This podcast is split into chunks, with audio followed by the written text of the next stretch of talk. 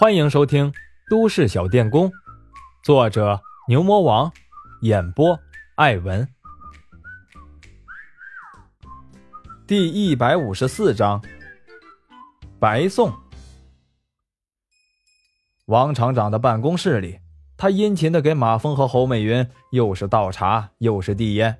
侯美云客气的道谢之后，马峰笑笑：“王厂长，我看你这个厂子管理是不错，就是小了点王厂长赶紧表态：“啊，你说的是，可你看到后面那一片树林了吗？本来我们厂是想征用的，呃，可你也看到了，一是我们厂也用不了那么多地，二是那个资金嘛。”呃，当然了，要是你们蜜蜂企业，这些都不是问题了。马峰点点头。那你准备怎么和我们合作呢？王厂长搓着手说：“呃，这个厂我自己占了百分之七十的股份，我和其他的股东商量了一下，大家的意见呢是准备要股份的。”马峰点点头。王厂长接着问：“不知道蜜蜂企业收购过来之后？”准备生产什么药品呢？马峰从兜里拿出了一个化学结构式，递给了王厂长看。王厂长一看，睁大了眼睛。不得不说，行家就是行家呀！王厂长激动地问：“这是国际上治疗心血管疾病的特效药啊！你们也研究出它的工艺流程了？”马峰笑笑，没有答话。王厂长一拍脑门：“哎呀，你看看我！”你们蜜蜂说有，那当然是没问题了。王厂长可以给我们介绍一下现在咱们这个厂的财务情况吗？王厂长立即拿出了一份准备好的材料，递给马峰。马峰笑着又递给了侯美云。侯美云认真的看了一会儿，对王厂长说：“王厂长，咱们有一笔很大的贷款马上要到期了呀。”王厂长赶紧说：“哦，是是是，我知道。”这个当然是由我们来还。侯美云接着又指着一条说：“按照我们厂的药品保质期来看，看这批药品的存放时间，怕是要到期了吧？”王厂长又赶紧说：“哦，是的，是的，这个当然也是我们来处理。”侯美云又指着一条问：“这个应收账款在这一本上也有，而另一本上显示，它大概有四年了，恐怕是已经是死账了吧？”王厂长点点头：“你说的对，这个医院的确已经关门了。”侯美云又指着剩下的几条都说了一下。王厂长一边点头一边想：“蜜蜂企业果然不是浪得虚名啊！随便一个小姑娘看了几眼，就把我们厂的问题几乎都找出来了，厉害呀！”侯美云收好了资料，对马峰点点头。马峰说：“咱们探讨一下，没事的。”至于签订合同的事儿，还是要研究之后再做决定。侯美云又点点头，对王厂长说：“按照我们投资的项目和你们厂的规模，我想我们就是纯技术股，占你百分之八十五的股份，应该是合理的吧？”王厂长看了看手里的纸条结构式，点了点头说：“就这个技术而言，你说占百分之九十都不过分。”侯美云又接着说。就你们厂目前的情况，要是还了贷款，还有购买新设备的资金吗？王厂长尴尬的想，那要看购买什么设备了。要是你们生产这些先进药的药品设备，我们当然买不起了。王厂长摇了摇头。侯美云说：“那就是我们蜜蜂企业要追加投资了。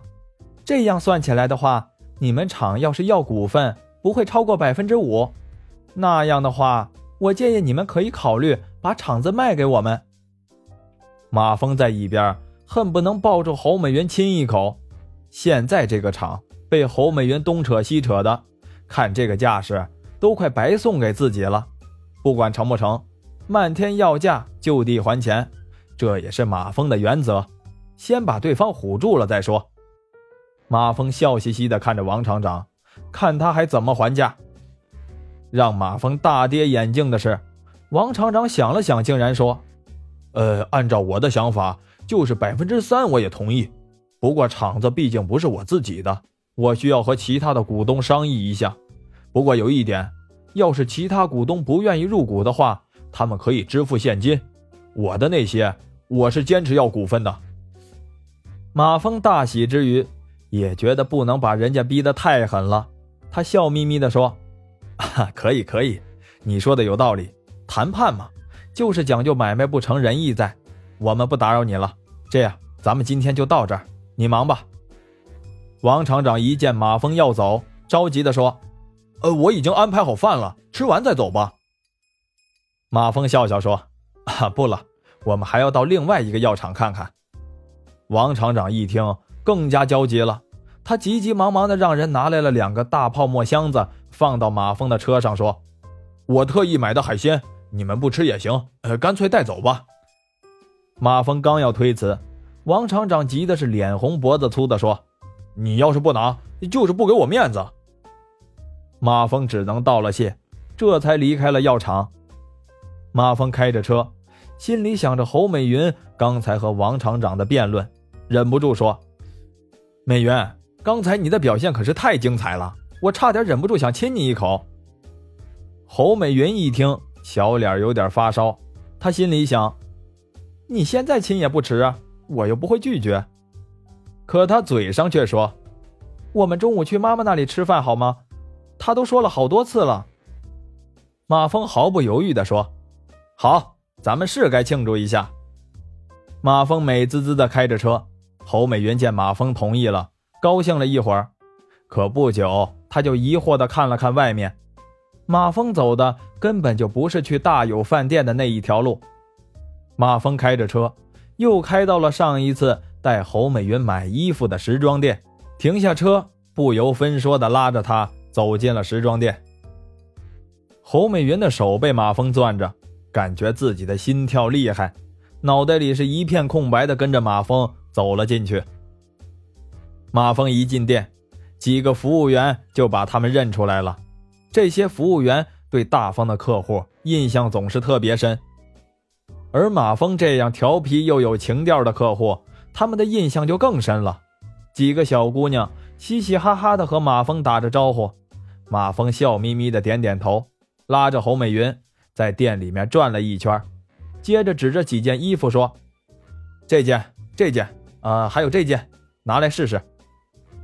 服务员一边拿着衣服，一边对侯美云羡慕的说：“你男朋友可真好。”侯美云一听，心里像灌了蜜一样。侯美云试了几件之后，马峰又指着一件皮草说：“那件拿来，我们也试试。”侯美云拽了拽马峰，小心地说：“太贵了，再说现在还不冷呢。”马峰则是大大咧咧地说：“咱先买了，等冷的时候再穿呗。”服务员一听，赶紧一边羡慕地看着侯美云，一边急急忙忙地拿皮草。马峰和侯美云大包小包地出了服装店。当他们赶到大有饭店的时候，正是吃饭的点儿。